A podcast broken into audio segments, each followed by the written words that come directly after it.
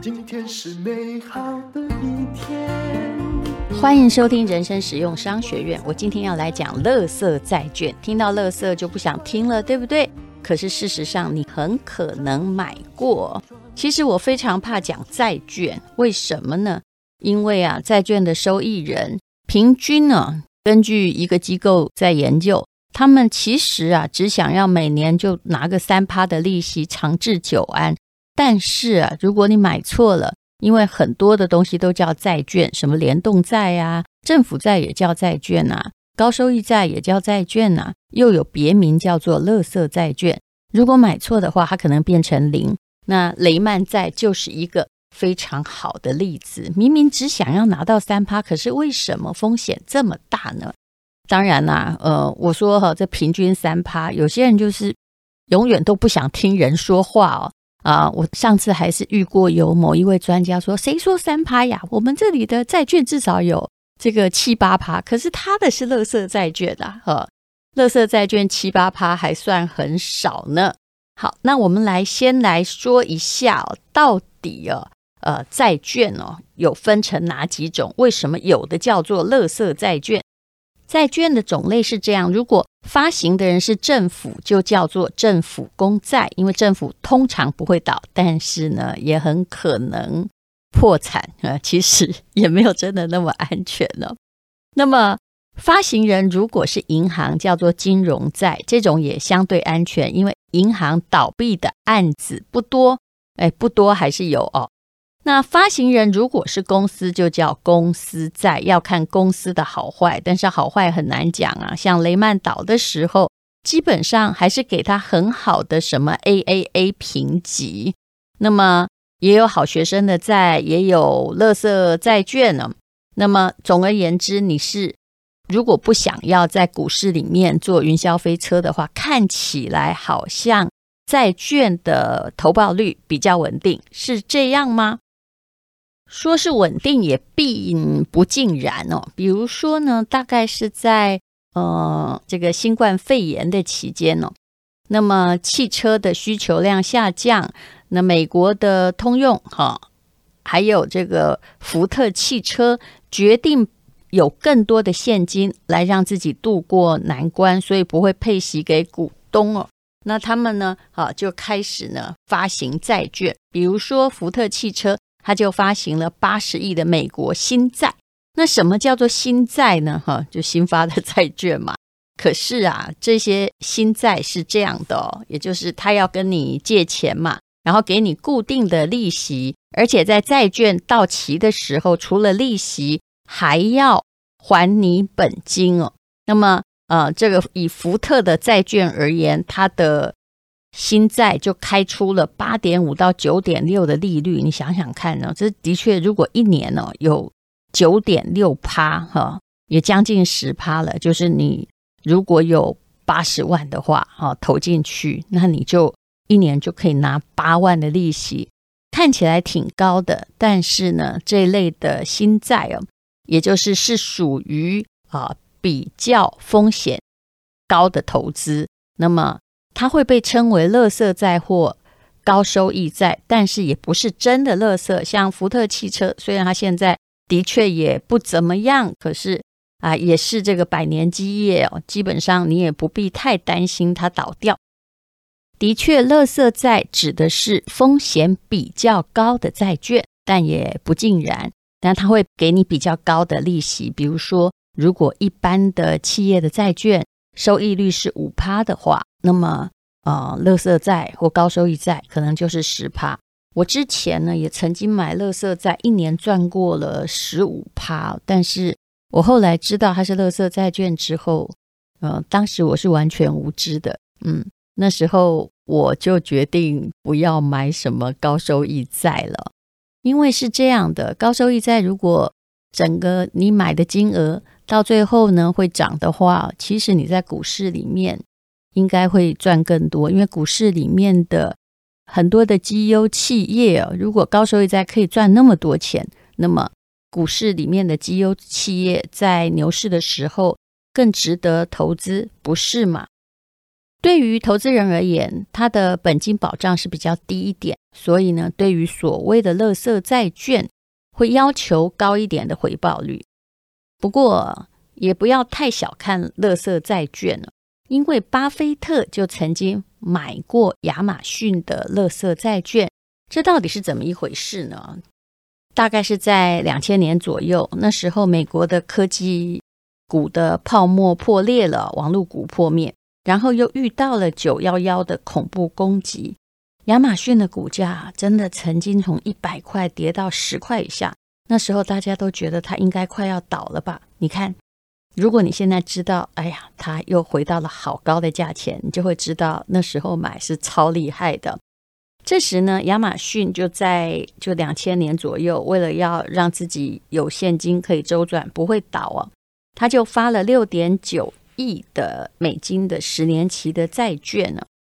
但是因为呃状况不好嘛，就被评级的机构下调到了垃圾债的等级。那很多投资人为了要保险一点，就开始抛售亚马逊的债券。可是啊，巴菲特不太一样哎。其实，巴菲特在这时候哦，我不知道是不是因为贝佐斯这个要求他帮忙啊？我想也不是，因为他做事是有原则的。他买下了三点一亿美金的亚马逊的垃圾债。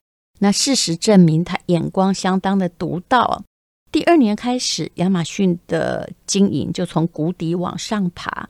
到了二零零七年，它的净利润就是正的，而债券的价格就。节节上升，短短几年之内，巴菲特买了也没动，它的收益率就高达了百分之一百四十，是投资一般企业债的好多倍。所以，垃圾债并不一定是垃圾，所以叫做高收益债券。但是啊，现在的高收益债券在台湾要改名了，以前都叫高收益，那听起来投资人就会觉得好甜美的果实啊，好甜美的蛋糕啊。可是啊、现在哦，呃，最晚在二零二三年七月以前，要改成非投资等级债券，你应该不会再看到高收益债这个名词了。但是哦，在英文上，它其实还是被俗称叫做啊、呃，垃圾债券呢。那么，到底垃圾债券对金融市场有什么样的价值呢？我们不要只知其一，不知其二啊。其实呢，这个是在一九七零年左右的美国所产生的，因为当时整体的经济也是往下滑，那么企业就陷入财务的困境，债券的平等被人家往下调，被市场无情的抛售。那么这时候呢，这些债券也被称为叫做堕落天使。那其实哦，像不止亚马逊哦，像那个戴尔啊，还有 Nokia 也曾经哦，那种业绩好好的，那债券的等级本来很高，可是后来经营的业绩因为时势不好往下滑之后，就被下调等级，所以才被称为堕落天使，也就是本来是天使债券，现在又变成垃圾的债券。那么一般人不愿意持有，可是当时就有。投资银行家发现这里头有很大的商机，而且呃，有的是堕落天使，有的是真的是垃圾了。他发现这些企业的基本面其实挺好的，只是大环境不好，所以导致业绩下滑。只要挺过了暴风雨，一切就会雨过天晴。于是呢，这位银行家，他的名字叫做米尔肯哦。在这个市场上就大肆的收购，然后去兜售垃圾债券呢，那证明他的眼光很独到，投资人赚到了价差，而他也赚到了佣金。比如说，当时有一个叫做“第一投资者”的基金，就是听了米尔肯的建议，差不多全部持有的都是垃圾债券，结果这个基金啊。大概就是在一九七四年到七六年之间，在美国的基金排行榜上面，业绩连续排在第一名，排了很久很久。不过说真的啦，如果你敢把这个全部手上的投资人的钱都梭哈成垃圾债券，我也觉得这个基金有一点可怕。你是不是要买呢？事实上，我一直觉得大家都很喜欢宣称说他曾经打败过巴菲特，或者是曾经得过基金操盘的某一类的基金的第一名哦。那你要去看哦，它的规模有多小或多大哈？跟一般正常的比起来，还有呢，一时的第一名绝对不保证它永远是第一名哦。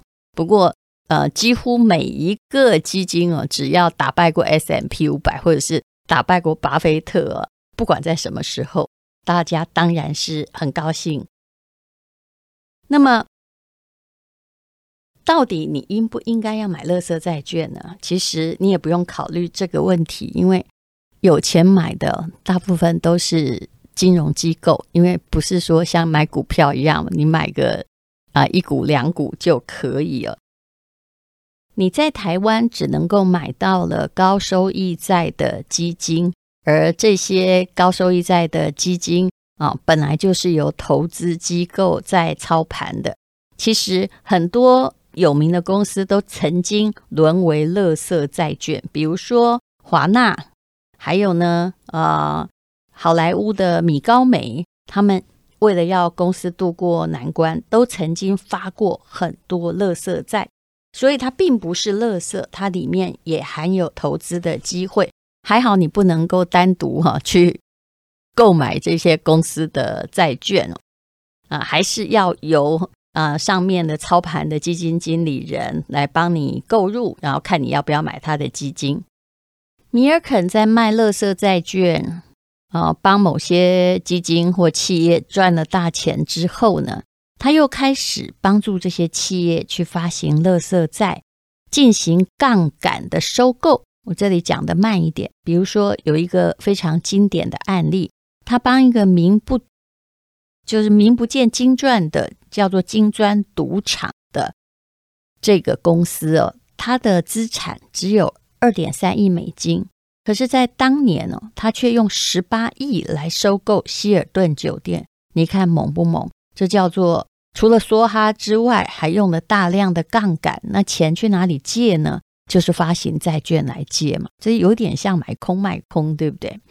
还有一个工业公司哦，它只有六百万的美金的资金，它竟然去收购价值十四亿的西北工业公司。那所有的钱呢，就是通过了米尔肯的运筹帷幄，发行高收益的垃圾债来募资。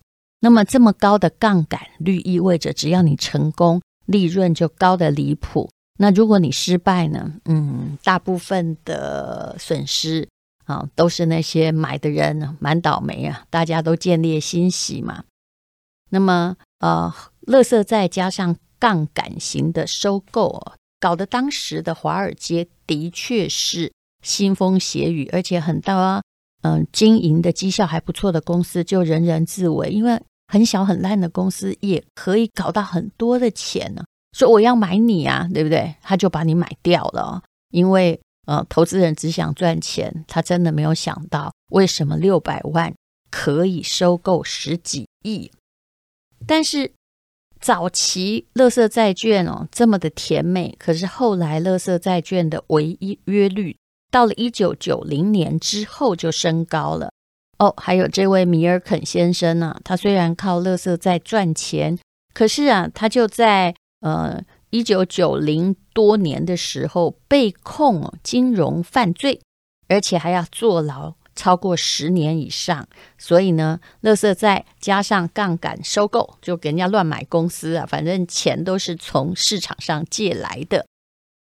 这个轰轰烈烈的时代就这样子结束了。但无论如何呢，啊，有人发现，就是你举债然后去买大公司，的确呢，也曾经在美国的企业界的更新跟迭代起了很大很大的作用。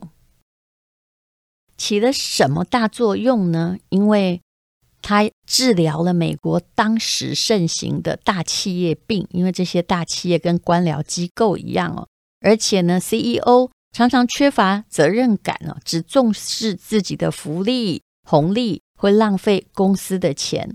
那么，当这个小公司开始用杠杆来收购你，那他们就形成了很大的压力，也逼着这些大企业进行策略还有经营上的调整了。所以也就是说，看起来很腥风血雨，但是却让美国的一些大公司后来体质变得比较健康。那么，杠杆的收购，还有加上垃圾债的合体，也逼着这些企业去关注短期的利益和股价。关注短期的利益和股价哦，听起来其实也不是什么好事。那长期利益呢？哦，就不怎么被看顾了。所以，垃圾债听起来很难听哦。我们现在叫做非投资等级债券呢。但是事实上呢，它有天使的一面，也有魔鬼的一面。你看，巴菲特也买垃圾债呀，那就是。啊、操盘的基金经理人到底是买了什么样的垃圾债？但通常哦，投资人是不知道的。你只知道他这个基金他在投高收益债。现在你就知道什么叫做垃圾债、非投资等级债，还有高收益债了。总而言之，就是指那些哦，给你比较高的利息，但是呢，啊，对本金的保障风险稍微高一点的公司，它可能来自于不太好的公司，也可能来自于不错的公司，因为它的要求一些现金来做营业上的供需，所以才来用比较高的利息从市场把资金调进来。那么。呃，至于你要不要买垃圾债券呢？我倒觉得这不是我们这种平民百姓要思考的问题。其实，如果是牛市的话哦，当然你也不知道什么时候是牛市，什么时候是熊市。但无论如何，以现在而言，台湾有 ETF，ETF 如果你买的对的话，当然你不要去买一些比较小众的，比如它的范围比较小啊，像电动车、半导体，当然也可以买了，但是。它受到行业景气的影响比较重。如果你买一些，呃，就是它的规模比较大，而且历史的报酬都比较稳定的 ETF 的话，我倒不认为你一定要去投垃圾债券的基金哦。因为牛市的时候，股票无论如何，只要是绩优股票，涨的还是比垃圾债多很多。谢谢你收听人生实用商学院。我们今天讲的是垃圾债券。今天是勇敢的一天，没有什么能够将我为难。今天是轻松的一天，因为今天又可以，今天又可以好好吃个饭，做爱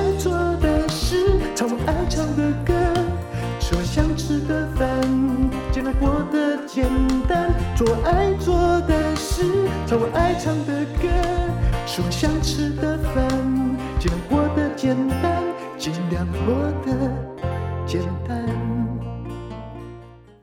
这是广告。内心强大是一种习惯，这是吴若权还有吴淡如推出的课程，总共分为两个部分，一个是创造内心强大的力量，这是基本的课程。还有进阶的课程，人生最重要的就是成为自己。每一个课程刚好都是两百四十分钟，那基本课程是一八八零，进阶课程是二二八零，合起来你可以一直读一辈子啊，至少一整年你一定读得完的。只有原价的二三折，这是我们非常精心录制的，谢谢你，请你到资讯栏的链接来看一下哦。